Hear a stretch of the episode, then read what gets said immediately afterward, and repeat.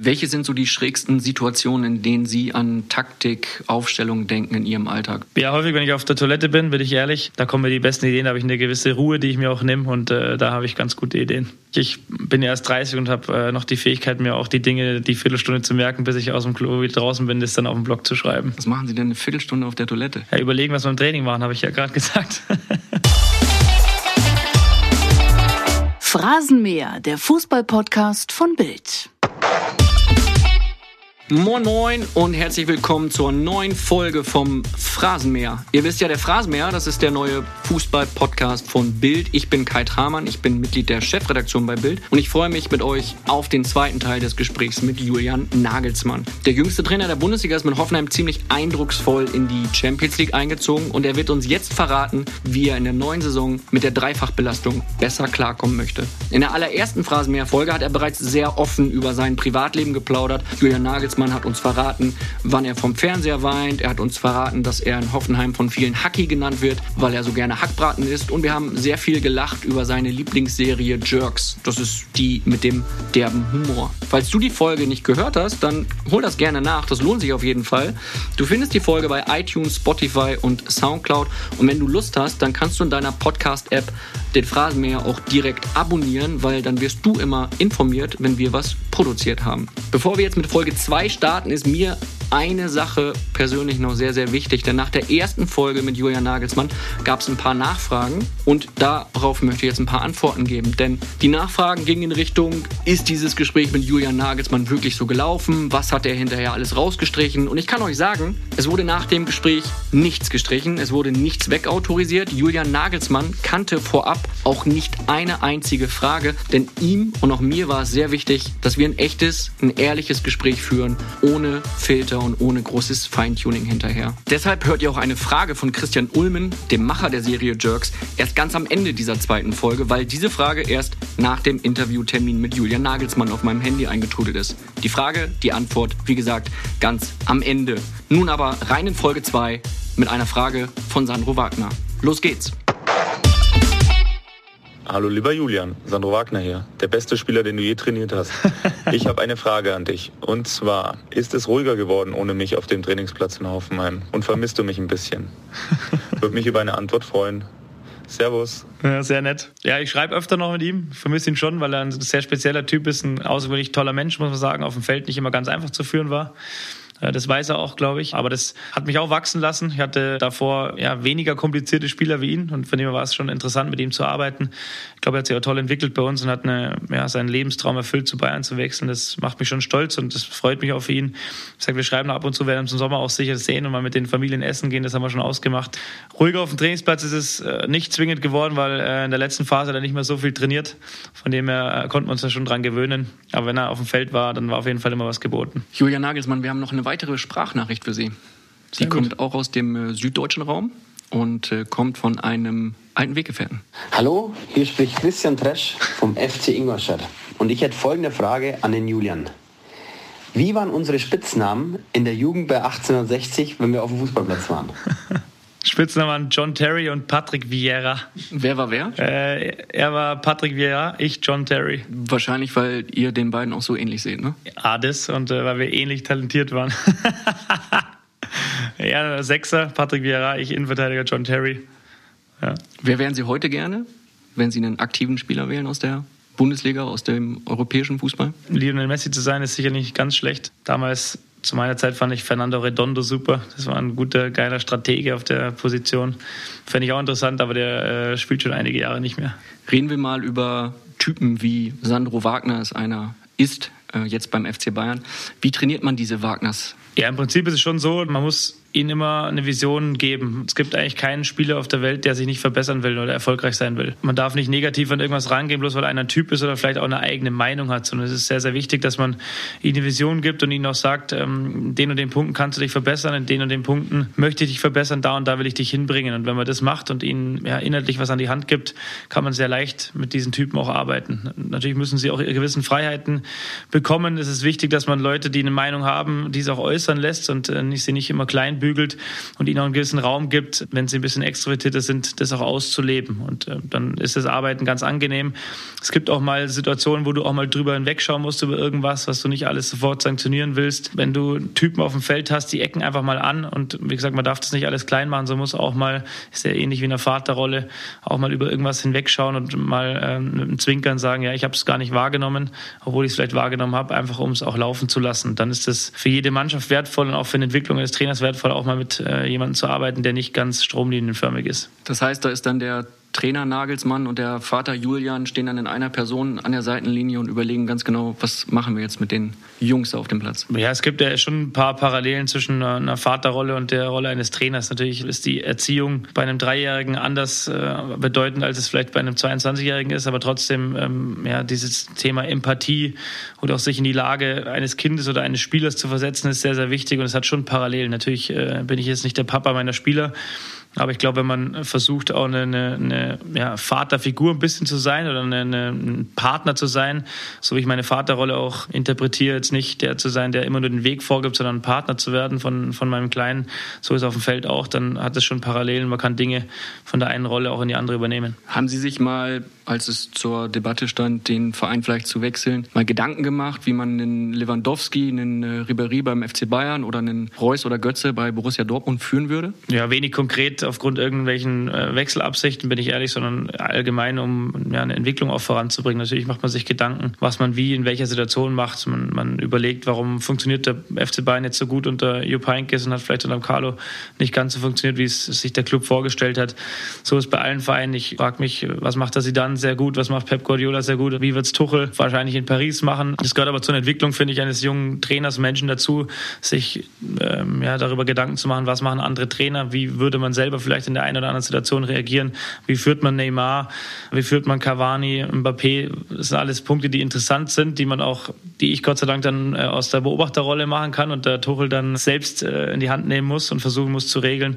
Aber es gehört schon dazu, was aber jetzt nicht immer zwingend was mit konkreten Wechselwünschen zu tun hat. Wie würden Sie denn einen äh, Max Meyer führen, der aktuell beim FC Schalke so ein bisschen für negative Schlagzeilen sorgt. Dafür müsste ich ihn kennenlernen, um das äh, richtig zu sagen. Wir haben immer mit Spielern erstmal Gespräche, wenn wir irgendwelche Spieler verpflichten. So haben wir es auch mit bei uns Kevin Vogt, Benny Hübner, Lukas Rupp, die ganzen Neuzugänge gemacht. Man lernt die erstmal kennen und muss dann versuchen rauszufinden, was sind ihre Motive, was, von was lassen sie sich antreiben, wie lassen sie sich motivieren, wo möchten sie hin, für was kann man sie begeistern, was sind sie für ein Typus, extrovertiert, introvertiert, sind sie eher ein Familienmensch, möchten sie eher eine Führungsrolle, sind sie eher welche, die mit rein mit Emotionen gesteuert werden, welche, die eine Umarmung brauchen. Und das müssen müsste ich auch bei Max Meyer machen, um bewerten zu können, wie man ihn führt. Aber ich glaube, Domenico Tedesco ist ein guter Trainer und weiß schon, wie man ihn führt. Zu den aktuellen ja, Querelen, die da gerade sind, kann ich wenig sagen, weil ich nicht mit drin stecke und nicht weiß, was, wie, warum, wann äh, bei Schalke läuft oder nicht läuft. Tauschen Sie sich da mit dem äh, Domenico Tedesco mal aus? Spricht man mal drüber? Was würdest du jetzt machen mit dem Meyer? Nee, haben wir jetzt in diesem konkreten Fall nicht gemacht, tauschen schon mal aus, aber weniger über Führungsthemen, sondern eher über inhaltliche oder wie er Vorbereitung plant, wie ich das mache. Das haben wir hier schon gemacht, machen wir auch auch jetzt, nicht regelmäßig, aber hin und wieder mal, wenn wir uns sehen, ähm, gibt es da schon einen Austausch. Natürlich ist es auch so, ich frage schon auch mal bei Trainern, Kollegen nach, wie sie mit dem und dem Spieler umgehen. Aber auch mit, äh, Bruno Labbadia vor ein paar Wochen ein langes Gespräch gehabt, wie er mit dem Kader umgeht, der ja nicht für den Abstiegskampf zusammengestellt wird, was eine Herausforderung ist und so weiter. Und ähm, ja, das ist ganz interessant, Ansätze von erfahrenen, auch von anderen jungen Trainern zu sehen und einfach mit seinen eigenen abzugleichen. Wer sind da so Ihre Ratgeber? Gibt es da einen Mentor an Ihrer Seite? Nee, ich habe einen persönlichen Coach, der aber nicht aus dem Fußball kommt, der kommt ja aus dem Basketball. Dann habe ich einen, der ja, sich um, sagen wir, meine Psyche grundsätzlich kümmert, um meine Fähigkeit, mich zu erholen und auch abzuschalten. Das sind äh, Ratgeber, wo ich mir Rat hole, aber auch natürlich auch bei Thomas Tuchel, mit dem ich hin und wieder mal schreibe. Aber auch da ist es so, dass natürlich jeder seinen Bereich hat und sich nicht jeder immer total öffnen will und öffnen muss und auch immer das Vertrauen in mich habe, meinen eigenen Weg finden zu können. Trotzdem ist es immer schön, wenn man sich auch mal einen Rat holt, auch von Menschen, die jetzt vielleicht nicht zwingend nur im Fußball tätig sind, um einfach zu hören, wie bewertet ein Außenstehender eine gewisse Situation und wie würde er die gewisse Situation auch lösen. Aber trotzdem habe ich immer das Vertrauen, auch meinen Weg zu finden. Und ich glaube, ich habe meinen Weg auch gut gefunden und werde den Weg auch weitergehen. Wie kann ich mir das vorstellen, wenn Sie mit Thomas Tuchel schreiben? Sitzen Sie zu Hause und schicken ihm eine WhatsApp oder ist es eine E-Mail oder geht da ein Brief raus?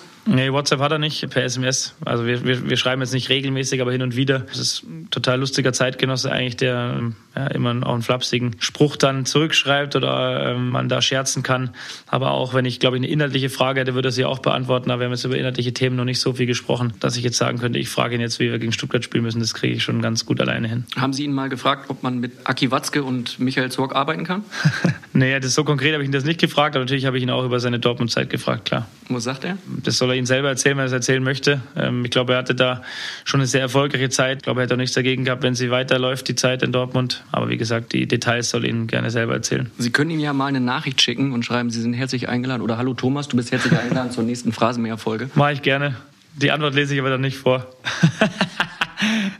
Schönen Dank.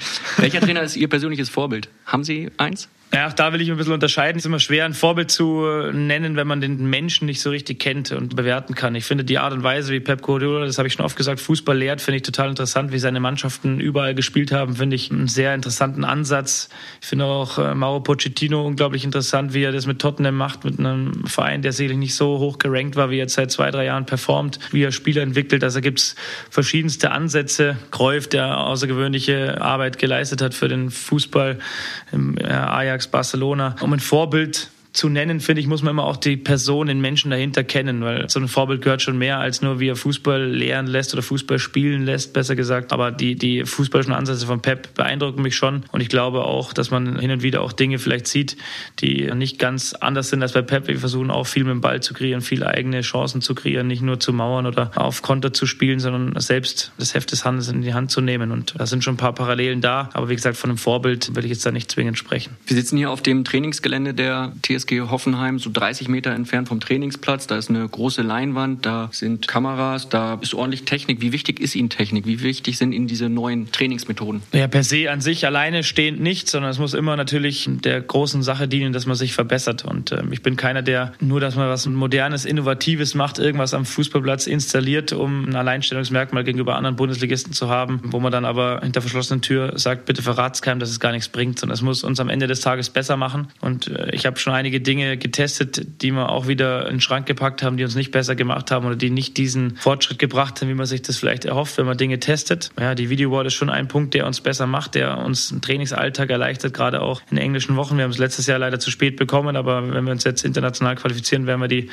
ausführlich testen können, dann auch in dem Maße, wie ich mir das vorgestellt habe. Und es ist sicherlich eine technische Neuerung. Allein war dann sicher, es ist keine technische Neuerung, aber die vielleicht so nah am Fußballplatz zu haben, in der Größe gab es vorher nicht, die uns auch was bringen wird. Und wenn das gegeben ist, dann bin ich Technik gegenüber sehr, sehr offen. Aber nur um etwas zu machen, was modern ist, da bin ich kein großer Freund davon. Was ist denn zum Beispiel ein Hilfsmittel, welches Sie wieder verbannt haben, wo Sie gesagt haben, bringt uns gar nichts? Ja, wir haben eine Zeit lang mit einer Drohne viel gemacht. Das haben wir wieder verbannt, weil es einfach der aktuelle Stand der Drohnentechnologie noch nicht zulässt, das ein bisschen leiser zu gestalten, das Flugobjekt. Und wenn das in der gewissen Nähe zum Spielfeld in der Luft steht, dass man auch was Gutes erkennen kann, ist es doch sehr, sehr nervig, weil es einfach unglaublich laut ist und viele Geräusche macht und die Spieler dann auch ablenkt vom Wesentlichen. Welche sind so die schrägsten Situationen, in denen Sie an Taktik, Aufstellung denken in Ihrem Alltag? Passiert das unter der Dusche? Sie haben mal gesagt, glaube ich, im Badezimmer ist schon so ein Ort, ja. wo durchaus mal Ideen kommen. Ja, häufig, wenn ich auf der Toilette bin, bin ich ehrlich. Viele spielen ja da am Handy rum oder machen irgendwelche, äh, lesen Zeitungen oder Zeitschriften. Ich äh, überlege, was wir dann im Training machen.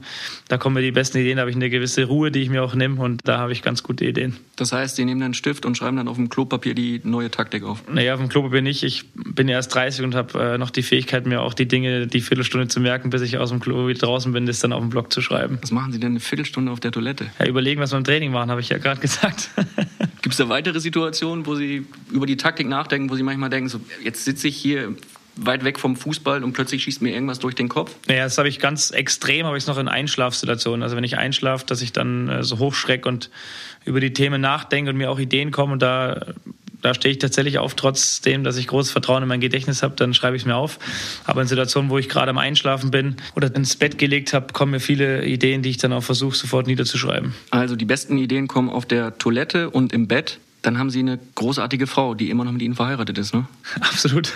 Die muss schon viel mitmachen, oder?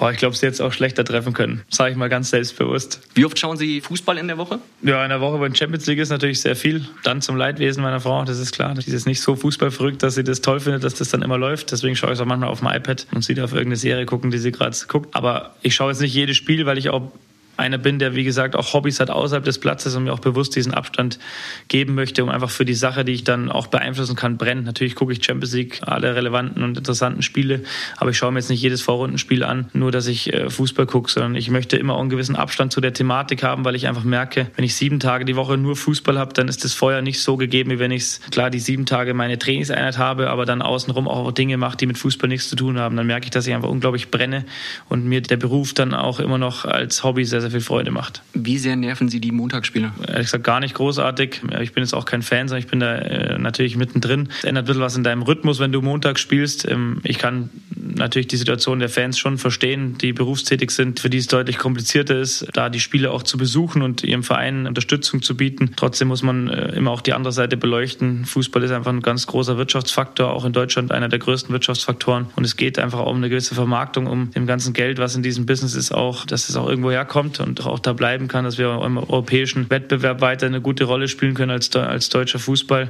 Und auch diese Dinge bitte ich auch die Fans immer zu bewerten. Trotzdem, ich kann beide Seiten absolut nachvollziehen und ich glaube, jeder ist auch angehalten, da eine Lösung für beide Seiten zu finden. Wie sieht es mit dem Videobeweis aus? Wie stehen Sie dazu? Vom Grundsatz her absolut positiv gegenüber, weil ich einfach ähm, ja, der festen Überzeugung bin, dass es eine größt, einer der größten Ziele im Fußball sein muss, den Druck von den Schiedsrichtern zu nehmen, der einfach extrem ist. Und das ist, kann ein Mittel sein, um Druck von den Schiedsrichtern zu nehmen, ihnen Situationen zu erleichtern, die einfach schwer zu bewerten sind in dieser Geschwindigkeit. Das merkt ja jeder, der zuguckt, dass man nicht immer genau bewerten kann, was Sache ist. Und wenn man da einen Videobeweis hinterher hat, finde ich das sehr, sehr gut. Natürlich gibt es Situationen wie Freiburg und so weiter, wo einfach die Handhabe auch dann in Bezug auf die Stimmung im Stadion so nicht immer optimal gelöst wurde. Und auch da ist aber normal, ist was Neues, was ausprobiert wird. Und äh, es gibt in keinem Bereich auf diesem Planeten irgendwas, was sofort immer tadellos funktioniert, sondern auch da gibt es halt eine Anlaufphase und gibt Dinge, die man besser machen kann. Und ich glaube, zur neuen Saison werden dann die Dinge auch am, am, an der Video-Wall im Stadion gezeigt, was, glaube ich, schon mal für Verständnis sorgt, was, oder bei der WM, glaube ich, oder ich weiß nicht genau, irgendwo ist gelesen, ist auf jeden Fall nicht so schlecht, dass die Fans auch das mitkriegen, was Sache ist, weil die oft zum Trance sind und einfach dann schreien, weil sie es gar nicht verstehen, was gerade passiert. Und äh, es gibt Situationen, die man besser lösen kann und vielleicht auch ein Regelwerk, was man mit dem Videobeweis verbinden kann, was noch ein bisschen mehr Druck von den Schiedsrichtern nimmt und äh, ein bisschen mehr Entscheidungsgewalt den Trainern gibt. Aber vom Grundsatz her finde ich die Idee des Videobeweises absolut richtig und wir müssen weiter daran festhalten, vielleicht manchmal ein bisschen abgeänderter Form. Der Blick in die Kabine. Machen wir mal die Kabinentür auf, gehen wir mal so ein bisschen rein in die Kabine, ins Mannschaftsleben. Wie sieht moderne Führung für Sie aus? Ja, ich glaube, moderne Führung ist, dass man sich als Teil der Gruppe definiert. Die Bundesliga, das ist auch ein bisschen abhängig, welcher Liga man trainiert, aber die Bundesliga ist ein, kein Coaches Game, sondern ein Players Game und das muss man sich bewusst sein. Man hat natürlich als Trainer einen gewissen Einfluss auf eine Mannschaft, auf eine Institution, auf einen Club, das ist ganz klar und das ist vielleicht auch eine der bedeutendsten Rollen innerhalb eines Vereins, die Cheftrainerposition. Das, das darf man sich bewusst sein.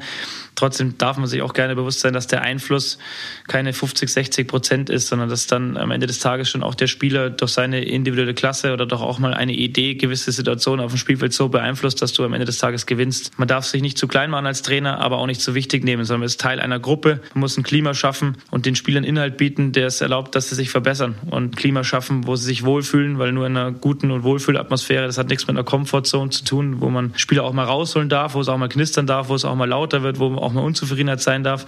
Am Ende des Tages muss trotzdem immer eine Wohlfühlatmosphäre herrschen, wo die Spieler auch gerne hinkommen, um sich auch zu verbessern. Und wenn man sich auch wohlfühlt, hat man auch die Chance, gemeinschaftlich an einem Ziel zu arbeiten. wenn man sich als Teil der Gruppe sieht, der am Ende des Tages natürlich die Entscheidungen trifft, aber wenn die Spieler merken, du gehörst zu ihnen und bist nicht der Autoritäre, der nur oben drüber steht und Dinge entscheidet, dann akzeptieren sie auch mal Entscheidungen, die vielleicht ja, in diesem Moment mal gegen sie ausfallen. Gibt es einen Strafenkatalog bei Ihnen? Den gibt's, aber der ist aufgestellt von den Spielern. Also da habe ich keine große Handhabe drauf. Ich habe mal zu Beginn meiner Zeit hier was eingeführt, dass wir gerne mit Artikeln sprechen auf dem Feld und wir trotzdem noch versuchen, die deutsche Sprache zu pflegen, auch wenn natürlich in der Bundesliga viele kulturelle Einflüsse von außen kommen, aber gerade, dass die deutschsprachigen äh, Spieler auch noch die deutsche Sprache pflegen und auch sprechen wie Muttersprachler, das habe ich mal eingeführt, ähm, aber das wäre dann am Ende des Tages für einige Spieler zu teuer gewesen. Das haben wir jetzt wieder gelassen. Wie sah das konkret aus? Haben Sie da Einheiten unterbrochen? Nö, ich habe halt einfach auf meinen Notizzettel immer geschrieben, wenn einer gibt Ball, anstatt gib mir den Ball gesagt hat, hat es halt immer einen Euro gekostet, aber da kamen einige Spieler auf mehrere hundert Euro am Ende des Monats und ja, die haben uns dann irgendwann mal geeinigt, dass man äh, irgendwann mal eine Pauschale zahlen und das dann äh, hin und wieder spenden an äh, gewisse Institutionen, wo wir denken, dass es wertvoll ist. Und ähm, aber es hat die, ja, die Entwicklung der Sprache jetzt nicht so gefördert, wie ich das mir erhofft habe. Also wird man auch in Hoffenheim leider weiter so Sätze hören wie äh, ich habe noch Vertrag. Den hören sie von mir auch öfter. Ihrer läuft ja noch bis 2021, wenn ich richtig informiert bin. Absolut. Sie haben eine Ausstiegsklausel bis 2019, beziehungsweise 2019 dürften Sie raus. Nervt Sie das, dass ganz Fußball Deutschland Ihre Ausstiegsklausel kennt? Nee, das hat ja der Haupt öffentlich gemacht. Ich habe kein großes Problem damit, dass es öffentlich ist. Ist natürlich nicht immer ganz einfach in der Handhabe, weil die Fragen werden jetzt auch in der neuen Saison natürlich nicht weniger, ähm, eher mehr je nachdem, wie früh man wie in welche Richtung sich entscheidet oder auch andere Vereine entscheiden oder ich mich entscheide, hier zu bleiben oder zu gehen. Solange werden die Fragen kommen. Aber auf der anderen Seite glaube ich, selbst wenn die Ausstiegsklausel nicht bekannt gewesen wäre, bin ich mir relativ sicher, dass die Fragen nicht weniger geworden wären. Also ist es kein großes Problem. Wie lautet diese Ausstiegsklausel denn ganz konkret? Weil Fußball Deutschland kennt sie jetzt eh schon, dann können wir auch äh, über die Vertragsinhalte reden. Naja, das mache ich nicht. Über, wir sind hier unter uns. Über mein Gehalt spreche ich ja auch nicht, aber es stand ja auch schon überall, wie die Ausstiegsklausel aussieht. Das ist kein großes Geheimnis, glaube ich, aber ich muss es nicht nochmal sagen da steht jetzt nicht nur eine Summe drin, äh, wie man sich das vielleicht vorstellt, sondern da gibt es ein paar Dinge, die auch rundherum geregelt sind. Aber das, wie gesagt, das ist mein Vertrag und nicht der Vertrag der Podcast-Hörer. 2019 ist nächstes Jahr. Das heißt, in der neuen Saison wird es immer wieder ein Thema werden. Wie sehr sind Sie genervt von dem Thema? Grundsätzlich gar nicht, weil ich oft betone, wenn man irgendwo in einem Gespräch ist und der Name irgendwo fällt, ist es auf jeden Fall erstmal ein gutes Zeichen. Anders wäre es, wenn alle sagen, oh, jetzt hat er noch bis 21 einen Vertrag und dann ist er arbeitslos. Das wäre deutlich schlimmer. Natürlich ist es schon so, dass man äh, gerne in Ruhe arbeitet, aber es ist in diesem Business einfach nicht zwingend immer möglich. Aber wir leben halt auch davon, dass es eben ein Business ist, wo Leute sich dafür interessieren. Davon lebt auch der Fußball. Deswegen ist er so emotional. Deswegen bewegt er solche Massen und deswegen muss man auch damit klarkommen, dass mal Nachfragen kommen. Es gibt ja ganz einfache Mittel, das schnell zu regeln, indem man eine Klausel zieht oder indem man sagt, ich bleibe trotz Klausel. Und ähm, ja, vielleicht gibt es irgendwie eine schnelle Regelung. Werden wir dann sehen. Die Fragen werden kommen, aber es stört mich nicht weiter. Gibt es einen Wunschclub oder eine Wunschnation, die Sie gerne mal trainieren würden? Nein, ich habe oft betont, dass ich gerne einen großen Verein trainiere, gerne mal die Champions League gewinnen würde. Mein Eurosport-Interview kennt jeder, dass das damals keine Bewerbung war für Bayern München. Das habe ich schon oft betont, dass der Zeitpunkt vielleicht nicht ganz glücklich war, wie oft betont. Es waren sieben, acht Nachfragen, wo äh, sieben, acht internationale Clubs gefallen sind, die total interessant sind, die sich auch jeder vorstellen kann, was, welche Clubs zu den Großen in Europa gehören. Dass, wenn man eine Chance hat, auch in seiner Heimat, in seiner Heimatstadt, in der man groß geworden ist, zu trainieren, ist das vielleicht nochmal ein Punkt oben drüber. Wenn ich jetzt in Paris groß geworden wäre, wäre es vielleicht PSG, weil ich da groß geworden bin. Aber es ist, glaube ich, ganz normal, wenn einer äh, in seiner Stadt auch arbeiten kann, wo er vielleicht groß geworden ist und da noch ein großer Club ist, ist das was Besonderes. Aber ich habe auch oft betont, ich gehe jetzt nicht unglücklich ins Grab, wenn ich nicht Trainer von Bayern mal geworden bin, sondern ich trainiere gerne auch alle anderen großen Clubs mal oder irgendeinen großen Club, der mir die Chance erlaubt, mal die Champions League zu gewinnen. Ich würde gerne Titel holen und das in der Zeit, äh, dass ich danach noch was anderes machen kann. Also habe ich nicht 40 Jahre Zeit, sondern muss schon auf dem Gaspedal bleiben. Aber ich glaube, das wird dann kommen, wenn es soweit ist. Was würde für Sie sprachlich in Frage kommen? Deutschland, England, Spanien auch? Ja, ich hatte mal kurz Spanisch in meinem Betriebswirtschaftsstudium, aber das war sehr, sehr kurz und nicht so ausführlich. Ich glaube, grundsätzlich bin ich in einem Alter, wo man äh, jede Sprache relativ schnell lernen kann. Das machen ja viele andere Trainer auch, die dann in einem Sabbatical mal eine Sprache lernen für einen neuen Club. Und ich glaube, dass ich Englisch ganz ordentlich spreche, einen oder anderen VHS-Kurs nochmal auffrischen kann, aber auch Spanisch oder Italienisch oder sonst was hinbekommen würde, was dann auch gefragt ist in der Zeit. Aber das nächste Team sollte dann schon eine Vereinsmannschaft Mannschaft sein, keine Nation, keine Nationalelf. Ich glaube, dafür bin ich noch ein bisschen jung, dass ich äh, nur gelegentlich mal einen Lehrgang habe und, und die Spiele scout. Ich stehe schon gerne jeden Tag auf dem Trainingsplatz und habe jetzt nicht als nächstes Ziel vor, eine Nationalmannschaft zu trainieren. Mein Lieblingsspiel. Was war das beste Spiel, das Sie jemals gesehen haben? Das beste Fußballspiel? Ich glaube, da gibt es viele, die ich nennen kann. Wir nennen mal eins, was nicht so lange her ist. Das war die erste Halbzeit von Tottenham Hotspurs gegen Juventus Turin. Eher einseitig das Beste von, und zwar von Tottenham. Das war ähm, ja seit langem, wo ich mich auch richtig dran erinnere, seit langem einer der besten Spiele, was das Pressing angeht von Tottenham, sind da völlig überraschenderweise ausgeschieden, weil sie klar die bessere Mannschaft waren. Das habe ich im Maurer auch geschrieben, dass ich schwer begeistert war von dem Auftritt in den ersten 45 Minuten. Das war außergewöhnlich gut und äh, einer der besten Spiele, die ich die letzten Jahre gesehen habe. Erinnern Sie sich an all Ihre Aufstellungen, an all Ihre taktischen Kniffe, die Sie je angewandt haben? Haben Sie da ein Archiv? Ja, ich habe einen Blog, wo alle die Pläne des jeweiligen Spiels eingeklebt sind. Ähm, also auf dem Flipchart aufgeschrieben, dann abfotografiert, ausgedruckt, ausgeschnitten und in den Blog eingeklebt. Das habe ich in der Schublade. Ich kann jetzt nicht auswendig sagen, wie wir 2016 gegen Hertha gespielt haben, ehrlich gesagt, aber so ein paar markante Punkte habe ich mir natürlich gemerkt. Hier mein erstes Spiel in Bremen, wo wir eine ganz komplett andere Grundordnung gespielt haben mit zwei Stürmern auf den Außenverteidigerpositionen. So ein paar markante Kniffe weiß ich noch, aber alles auswendig habe ich nicht. Aber dafür habe ich, wie Sie richtig sagen, mein Archiv und kann gerne nachschauen. Wir haben eben schon gesprochen über die Ansprache, über das Führen von Spielern. Angenommen, ich wäre jetzt Ihr Wunschspieler. Wie würden Sie mich überzeugen, dass ich zu Ihnen komme nach Hoffenheim? Ich habe immer die große Hoffnung, dass die Spieler die Spiele sehen und sehen, wie wir Fußball spielen und davon überzeugt sind und auch die Entwicklung einzelner Spieler sehen. Ich glaube, das habe ich eingangs schon gesagt, dass es für jeden jedem Spieler bedeuten ist, dass er erfolgreich ist, dass er sich verbessert und dass es keinen Fußballprofi oder nahezu keinen gibt, der irgendwo nur hinwechselt wegen des Geldes. Ab einem gewissen Alter vielleicht schon, weil dann die Entwicklung auch nicht mehr so entscheidend ist. Wenn irgendeiner in die Emirate geht, dann macht er das im Normalfall nicht wegen der sportlichen Entwicklung. Da brauchen wir auch nicht rumlügen. Aber äh, Spieler, die für uns in Frage kommen, sind alles Spieler, die sich entwickeln wollen. Und ich versuche erstmal einen inhaltlichen Weg aufzuzeigen, wo es hingehen soll, wo vielleicht Verbesserungspotenzial ist, wo Dinge sind, wo ich auch eine Fantasie habe, wo er hinkommen kann in seiner Karriere. Und das Hoffenheim im Normalfall ein Zwischenschritt ist als Verein für größere Aufgaben. Das hat man in der Vergangenheit gesehen mit Roberto, mit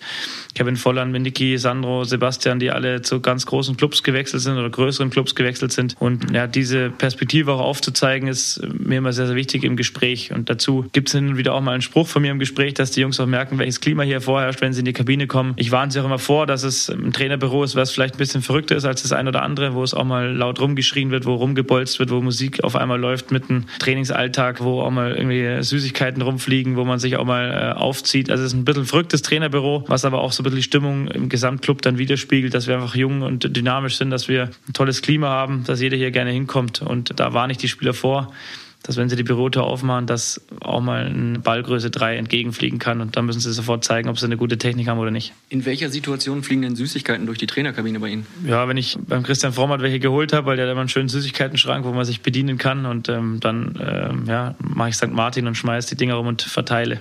Das ist der Mediendirektor hier in Hoffenheim. Da holen sie die Süßigkeiten und dann geht's zurück in die Trainerkabine. Genau, der hat eine gut funktionierende Metrokarte und äh, deckt seinen Schrank voll ein mit Süßigkeiten. Und äh, da hat er uns die Freiheit gegeben. Ich habe auch einen Schlüssel, da hin und wieder sich zu bedienen. Und das mache ich auch regelmäßig. Was fliegt denn am besten? Oh, ich muss eher sagen, was wird am liebsten entgegengenommen, was, was soll fliegen? Und da ist der, der Knoppersriegel aktuell ganz weit vorne.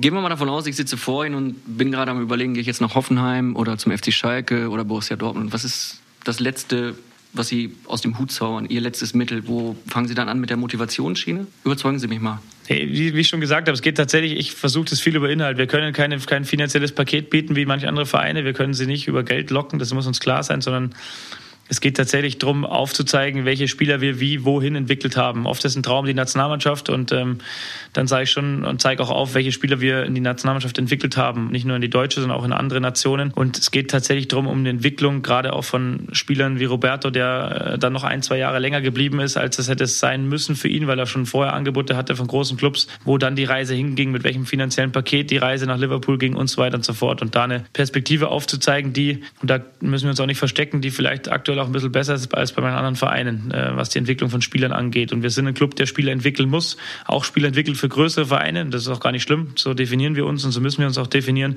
Und das ist schon der ausschlaggebende Punkt. Und ich glaube, dass ich in Gesprächen auch ganz sympathisch rüberkommen kann, was ein ausschlaggebender Punkt sein kann. Die Frage ist immer relativ häufig, wie lange sind sie noch in Hoffenheim?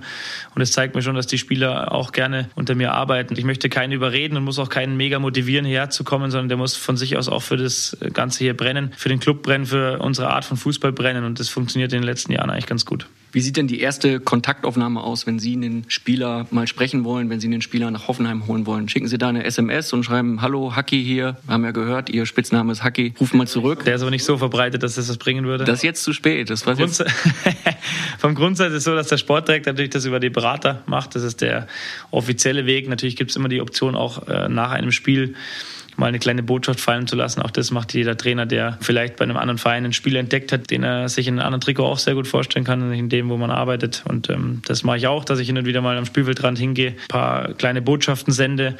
Und dann ist es schon so, dass ich auch ja, mein Handy mal zück und auch eine Nachricht schreibe, auch mal abends eine Nachricht schreibe oder auch mal was Witziges schreibe, um den Spieler zu überzeugen. Das gehört auch dazu. Können Sie da einen Inhalt mal preisgeben, was Sie da mal so verschickt haben? Ja, ganz, ganz unterschiedlich. Kommt auf die Situation drauf an, wenn ein potenzieller Stürmer, der zu uns soll, gegen den nächsten Gegner von uns spielt oder gegen einen Konkurrenten von uns spielt, gibt es mal eine Motivationssprachnachricht, dass er äh, gern treffen soll, wenn er nächstes Jahr hier auch spielen will und nicht nur auf der Bank sitzen will oder solche Dinge. Mal angenommen, wir stehen an der Seitenlinie, ich werde eingewechselt von Ihnen 80. Minute gegen den FC Bayern 0 zu 0. Ist ausgeschlossen. Was geben Sie mir auf den Weg? Einfach ein Tor machen, dann ist alles gut. Was würden Sie mir ins Ohr flüstern? Es hängt auch sehr von der Situation ab, ob Sie vorher immer gespielt haben, lange verletzt waren oder das erste Spiel wieder ist oder ob Sie Jugendspieler sind oder ob ich Sie schon seit U16 kenne oder gerade frisch dazugeholt haben, ob alle Spiele davor scheiße waren oder Sie sehr stabil über eine Saison performt haben. Wahrscheinlich wären die Spiele eher schlechter, sonst hätten Sie von Anfang an gespielt und äh, dann vielleicht würde ich irgendwas sagen, beweis es allen oder beweise es dir selber. Ganz unterschiedlich. Das ist sehr situationsabhängig und das Schlimmste ist, glaube ich, wenn man da eine Pauschale hat und äh, um im Podcast-Thema zu bleiben, eine Phrase drischt, sondern es muss auf die Situation angepasst sein. Und das, ja, die Situation haben wir jetzt gerade nicht, aber wenn sie dann soweit wäre, würde ich sicher ein, zwei gute Worte finden, die sie motivieren. Und wenn nicht, dann hole ich sie halt wieder runter nach drei Minuten. Damit wird es wahrscheinlich enden, ja. Was ist eigentlich aus Ihren Social Media Accounts geworden? Sie waren eine Zeit lang sehr aktiv, Sie hatten ein eigenes Logo, mittlerweile ist alles eingestampft. Ja, das war einfach so, dass viele, viele Fans unglaublich viele Fragen gestellt haben und ich das auch mit dem ich das gemacht habe, irgendwann nicht mehr leisten konnte. Mir war wichtig, dass ich die Fragen auch so beantworte, dass es den Fans auch was bringt, dass einfach eben keine Phrasen gedrescht werden, sondern dass man versucht, auch ein bisschen Inhalt rüberzubringen. Irgendwann war mir der Aufwand einfach zu groß, das so professionell zu betreiben, dass es auch was bringt, dass man nicht nur sagen kann, ja, ich habe einen Instagram-Account oder Facebook-Account, sondern dass es auch mit Inhalt gepflegt wird, dass es den Leuten was bringt, die auf die Seiten gehen und sich das auch anschauen. Und ich bin keiner, der jetzt ständig in seinem Leben Bilder macht von allen möglichen Momenten und alles postet und alles preisgeben muss, gerade in seinem Privatleben nicht. Von mir wird eh relativ viel geschrieben. Deswegen konnte ich dem irgendwann nicht mehr so Rechnung tragen, wie ich es gern gemacht hätte. Und deswegen habe ich es eingestampft. Wobei so ein Selfie, wie Sie auf der Toilette sitzen, dann ein Foto schießen und runterschreiben, gerade eine neue Idee fürs nächste Spiel. Ja, weiß ich nicht, ob das jeden begeistert. Würde schon ein paar Likes bekommen, auf jeden Fall. Was ist PR-Arbeit für Sie? Was ist so ein, so ein Podcast beispielsweise jetzt gerade für Sie? Ist es lästige Pflicht? Ist es eine nette Abwechslung? Gehört es einfach dazu? Ja, ich bin ganz ehrlich, ich habe das schon oft auch unserem Mediendirektor gesagt, dass mir das grundsätzlich Spaß macht, die Arbeit mit den Medien. Und ich glaube auch ein gewisses Talent dafür habe. Manchmal bin ich zu offen und haue zu viele Dinge raus, die mir dann auch um die Ohren gehauen werden. In der Vergangenheit das, ähm, habe ich auch ein bisschen Lehrgeld bezahlt und auch Dinge gelernt, die ich vielleicht nicht immer so wieder äußern würde, exakt in der gleichen Art und Weise. Aber grundsätzlich ist es immer eine Möglichkeit, auch seine Ideen zu vermitteln oder auch den Inhalt, den man vermitteln will, auch rüberzubringen und auch ein Bild zu schaffen. Wie ich schon mal gesagt habe, mich stört einfach, wenn Leute ein Bild übernehmen auf Basis von Überschriften, die vielleicht nicht immer der Realität entsprechen. Und man hat einfach die Chance, auch heute ein Bild von sich zu vermitteln, ohne dass ich den Anspruch habe, dass jetzt danach mich jetzt jeder mag. Mich muss auch nach dem Podcast nicht jeder mögen, aber ein Bild zu vermitteln, wie ich bin, wie ich gerne sein möchte und wie ich, was für Werte ich habe, wie ich mein Leben lebe, wie ich meine, wie ich mein Kind erziehe, wie ich mein Leben mit Freunden gestalte, wie ich als Trainer ticke. Und da kann jeder sich ein reelles Bild machen und dann mich danach trotzdem vielleicht für arrogant befinden oder für ganz sympathisch. Und äh, diese Chance nutze ich gerne. Und grundsätzlich ist es natürlich eine Pflicht, die man auch machen muss, aber auch Dinge, die mir Spaß machen und auch eine Abwechslung bieten zum Alltag. Wir haben vorhin schon über das Eurosport-Interview aus dem letzten Jahr gesprochen. Gibt es für Sie eine Fußballsendung, die Sie besonders mögen, wo Sie sagen, da gehe ich gerne hin.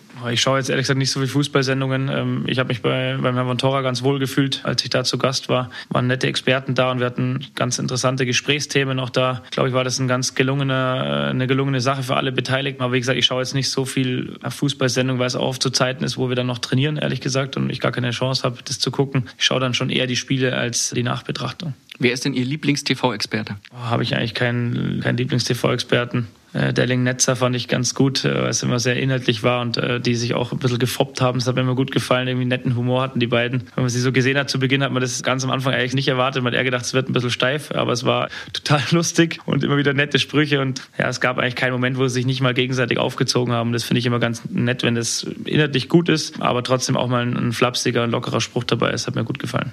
Gibt es einen, wo Sie sagen, pff, der geht gar nicht? Nee, auch das würde ich nicht sagen. Ähm, ich finde, jeder, der da von den großen Sendern auch angefragt wird, hat irgendwo auch eine Daseinsberechtigung und hat auch eine Ahnung davon, was er da erzählt. Ich höre da jetzt auch nicht immer so extrem genau hin, um das alles bewerten zu können. Ich finde die eine oder andere Analyse ein bisschen besser als vielleicht von einem anderen, aber nicht so, dass ich sage, wenn ich den sehe, schalte ich sofort weg. Könnten Sie sich das vorstellen, irgendwann mal als TV-Experte zu arbeiten? Ich hatte schon einige Anfragen. Das können Sie sich vorstellen, dass ich beim anderen Turnier mal als Experte arbeite. Grundsätzlich kann ich mir das nicht so optimal gut vorstellen, weil ich ja, einer bin, der viel dann auch erzählt und viel über Inhalt spricht und ich alles andere als irgendein Schlauberger rüberkommen will oder der irgendeine super Idee hat. Wenn, dann wird es mal in Frage kommen, wenn ich nicht mehr aktiv an der Seitenlinie stehe, solange ich Trainer bin, möchte ich das eher nicht machen. Ich finde, wenn man das wirklich mit Inhalt füllen will, dann müssen auch mal kritische Worte folgen und du sprichst halt dann immer auch über Kollegen und ich weiß nicht, ob das immer angebracht ist oder ob man das selber möchte, dass ein Kollege über ein Urteil im Fernsehen, obwohl man gar nicht so nah dran ist, aber eben um nicht nur Phrasen zu dreschen, muss man es mit Inhalt füllen. Das kann nicht immer nur angenehm sein. Von dem her finde ich aktuell, äh, habe ich eine Position in der Bundesliga an der Seitenlinie, die ja, für mich nicht zusammenpasst mit der eines TV-Experten. Was glauben Sie, welchen Titel werden Sie als erstes in Ihrer Karriere holen? Kommt an, wo ich hinwechsel, aber wahrscheinlich den nationalen Meistertitel, das wäre ganz schön. Was heißt denn, wo Sie hinwechseln? Sie sind doch hier Trainer bis 2021. Ja, ich glaube, hier deutsche Meister zu werden wird eng. Wir probieren es, aber wird eng. was glauben Sie, was könnte der erste Verein sein, der Sie jemals entlassen wird? Wahrscheinlich Hoffenheim. ich weiß es nicht, keine Ahnung. Kommt drauf an, es kann schon Hoffenheim sein. Wir haben ja eine sehr hohe Messlatte gelegt und äh, der Anspruch wächst natürlich im Umfeld und auch in den Medienlandschaft und auch natürlich im Club, wenn man erfolgreich ist. Wenn wir mal eine Saison haben, die nicht so erfolgreich ist, kann ich mir auch vorstellen, dass ich hier entlassen werde, auch wenn sich keiner vorstellen kann aktuell. In der kommenden Saison wird es wieder die Dreifachbelastung geben. Was macht Sie zuversichtlich im Vergleich zur abgelaufenen Saison? Ja, auf der einen Seite haben wir natürlich Dinge gelernt, die wir besser machen müssen, anders machen müssen. Dann die Spieler gewöhnen sich dran. Wir hatten einfach eine Hochphase zwischen neun und zwölf verletzte Spieler, was äh, nicht zu kompensieren war für uns, wo dann auch die Qualität nicht mehr so war, dass wir die Spiele hätten zwingend alle gewinnen müssen. Wir hatten Phasen eigentlich in allen Spielen, wo wir 2-3-0 führen müssen und äh, auch diese Dinge, dass wir da konsequent damit äh, mit diesen Situationen umgehen und uns dann einfach am Ende des Tages Dinge leichter zu machen, haben wir auch gelernt. Wir haben mit der Videowall ein Tool, was uns sicherlich helfen wird, auch in der Gegnervorbereitung. Ich habe mir einige Gedanken Gedanken gemacht, die uns helfen werden. Trotzdem ist es so, dass wir auch in Europa jetzt kein Riesenclub sind und weiterhin uns da auf Augenhöhe versuchen müssen, auch mit Clubs, die vielleicht nicht den schillernden Namen haben, zu betteln. Auch andere Vereine machen gute Arbeit, nicht nur wir, sondern es gibt viele Vereine in Europa, die einfach gut arbeiten, die gute Spiele haben. Und äh, da werden wir versuchen, mehr Punkte zu holen, als wir das letzte Jahr gemacht haben. Wir haben ein paar Dinge gelernt, werden trotzdem äh, auch wieder in gewissen Situationen auch Lehrgeld bezahlen müssen, international, das gehört dazu. Aber wir werden sicherlich mehr Punkte holen, als wir das letzte Jahr gemacht haben. Wer berät Sie eigentlich in Sachen Styling an der Außenlinie? Oh, ich ganz allein. Ich glaube, ich habe einen ganz ordentlichen Modegeschmack. Natürlich, ich bin eher ein bisschen extravaganter angezogen. Was man da seitlich nicht so sieht, da versuche ich schon ein bisschen, äh, ja, nicht ganz so schillernd drüber zu kommen. Ich habe manchmal auch ein bisschen schillerndere Farben an. Ich ziehe das an, wo ich mich wohlfühle und habe eigentlich ganz großes Vertrauen in meinen eigenen Modeverstand. Den muss jetzt nicht jeder teilen, aber das ist auch Geschmackssache. Gibt es eigentlich irgendeinen Job, den Sie gerne ausüben würden, wenn es mit der Trainerkarriere irgendwann mal vorbei ist? Ja, wie ich schon vorhin mal gesagt habe, ich wäre gerne so ein Outdoor-Guide. Das würde mir riesen Spaß machen, in kleinen Gruppen ja, die Leute auch mal an ihre Grenzen zu bringen oder einfach auch die Schönheit der Natur ihnen näher zu bringen. Gerade für Leute, die vielleicht ein bisschen weiter weg wohnen von den Alpen, die es nicht so häufig sehen, denen auch Dinge zu zeigen, dass es Dinge gibt, die jetzt mit vielleicht mit materiellen Dingen gar nicht so viel zu tun haben, trotzdem ein unglaubliches Glücksgefühl auslösen. Julian Nagelsmann, das war ein äh, fantastisches Gespräch, eine tolle erste Folge vom Phrasenmäher, dem neuen Fußball-Podcast von Bild. Ich Gebe kann ich mich nur herzlich bedanken. Vielen Dank für die Zeit, die Sie sich genommen haben. Sehr, sehr gerne. Ich habe noch eine kleine Herausforderung. Okay. Podcast ist ja eher so ein bisschen dynamisch, kreativ, jung und wild. Sie müssen dem nächsten Gast, also sprich demjenigen, der dann in der zweiten Phrasenmäher-Folge zu Gast ist, eine Frage stellen. Ich weiß allerdings noch nicht, wer der Gast sein wird. Okay, dann kann ich kurz überlegen. Na klar, in der Zwischenzeit spielen wir ein bisschen Musik. Ding, ding, ding, ding. Ich habe eine gute Frage. Oh Wahnsinn, es geht schnell. Meine Frage an den nächsten Phrasenmäher-Gast. Mich fragen auch oft ganz Leute, was bedeutet für sie Glück? Und die Frage würde ich gerne weitergeben, weil es ja sehr persönlich ist und trotzdem man immer wieder Dinge auch bei der Beantwortung der Fragen von anderen übernehmen kann. Das würde mich sehr interessieren, wie Ihr nächster Gast für sich und sein Leben Glück definiert. Alles klar, dann werden wir diese Frage stellen und die Antwort nachreichen. Ich sage herzlichen Dank. Ciao, ciao. Und hier noch ein kleiner Nachtrag. Kurz nach dem Gespräch mit Julian Nagelsmann, da kam dann noch eine Frage auf meinem Handy eingetrudelt. Und diese Frage kommt von Christian Ulmen. Das ist der Macher von Jerks, der Lieblingsserie von Julian Nagelsmann. Und der Christian Ulmen hat eine Frage an den Hoffenheim-Trainer. Die hat er gestellt. Und der Julian Nagelsmann, der hat uns freundlicherweise auch geantwortet mit einer Sprachnachricht. Ihr hört jetzt beides. Frage und Antwort. Hallo, Herr Nagelsmann, grüß Sie. Hier ist Ulmen, Christian Ulmen. Äh, ganz kurz, ich will, will gar nicht lange stören. Ich habe eine, eine kurze Frage an Sie, Herr Nagelsmann. Sie sind ja ähm, der jüngste Trainer in der Bundesliga. Wahnsinnig erfolgreich und jung gleichzeitig und obendrauf noch auf dem Boden geblieben. Richtig bodenständiger, guter Typ sind Sie. Und ähm, ich habe einen Kollegen, Fari Yadim, kennen Sie, kennen Sie wahrscheinlich nicht. Der hat früher war der Hilfs-Sheriff von, von Til Schweiger und ist auch ein wahnsinnig junger, junger Schauspieler und jetzt eben zum ersten Mal auch erfolgreich. Ich habe ihm eine Rolle verschafft bei Jerks, läuft immer dienstags 22.15 auf ProSieben und damit hat er jetzt auch Erfolg. Und bei Fari aber bin ich mir in Sachen Bodenhaftung, da habe ich so ein bisschen Bedenken. Der geht jetzt auf Partys, der war beim Filmpreis neulich in der ersten Reihe, hat da gesessen und geklatscht und, und macht Selfies mit Moritz Bleibtreu und mit Arne Friedrich und hat eine Instagram-Seite und ein bisschen Angst, dass der jetzt abhebt dass, da, dass der nicht am, nicht am Boden bleibt. Das ist gerade so ein bisschen meine Sorge. Und da wollte ich Sie als, als, als Profi-Jungspund mal fragen, wie, wie man das macht. Was sage ich Fari, dass er die Bodenhaftung behält, dass er, dass er einer von uns bleibt, dass, er, dass wir ihn im Volk halten können, dass er nicht, nicht denkt, er ist irgendwie jetzt ein, ein Superstar. Das, das ist die erste Frage. Und die zweite Frage ist, ähm, Hertha BSC, Herr Nagelsmann, ich bin Hertha, Hertha-Anhänger. Und wie fühlt sich das eigentlich an, wenn so ein Club aus Berlin kommt und einfach mal rein imagemäßig alle anderen Vereine platt macht, alle, alle in den Schatten stellt. Wie, was, wie fühlt man sich da, wenn man so nach Berlin guckt und denkt, ah, oh, das ist der geilere Club. Was, was ist das für ein Feeling, Herr Nagelsmann? Ähm, können Sie mir kurz zukommen lassen, die beiden Antworten auf, auf die zwei Fragen in dem Podcast mit dem, mit dem Kollegen? Er würde mich sehr freuen. Ja? Herr Nagelsmann, alles Gute und, und weiterhin viel Erfolg. Hahui! Aui.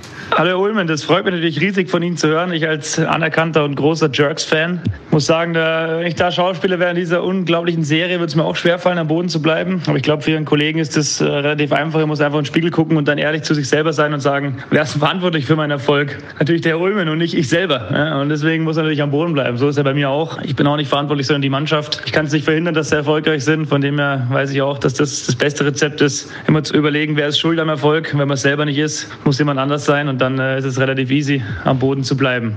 Zu der anderen Frage, ja, die Strahlkraft unseres Hauptstadtclubs ist natürlich enorm und äh, das einzige Rezept ist, jedes Bundesligaspiel gegen Hertha mit Sonnenbrille durchzuführen. Aber es ist noch nicht so vielen aufgefallen, dass alle Gegner gegen Hertha immer mit Brille spielen, weil die Strahlkraft so extrem ist, dass es einfach blendet und trotzdem schaffen es viele Gegner mit verdunkelten Spiegelscheiben auf den Brillen immer noch zu gewinnen. Vielleicht gibt es mal eine kleine Gastrolle für mich. Ich möchte auch so viel Erfolg haben wie Sie und äh, würde mich freuen, wenn Sie mich mal aus dem Müllcontainer rausziehen, wenn ich meine Uhr suche. Also alles Gute, bis bald. Ciao, ciao. Zum Abschluss mag ich mich bei euch fürs Zuhören bedanken und vielen Dank auch an ganz viele ganz tolle Kollegen, die bei der Produktion vom Phrasenmäher mitgeholfen haben. Da ist die Video- und Audioredaktion von Bild, da ist die Sportredaktion vom Bild, da sind auch die Kollegen Christian Frommert und Holger Klim von der TSG Hoffenheim und vor allen Dingen ist da Daniel Sprügel von Sportsmaniac, der mit mir nach Zutzenhausen gereist ist und mich wunderbar betreut hat bei der ganzen Produktion. Vielen Dank. Wenn euch die Episode gefallen hat, dann würde ich mich freuen, wenn ihr eine kleine positive Bewertung bei iTunes hinterlasst. Schreibt auch gerne einen Kommentar und hört demnächst wieder rein beim Phrasenmäher. Danke und tschüss.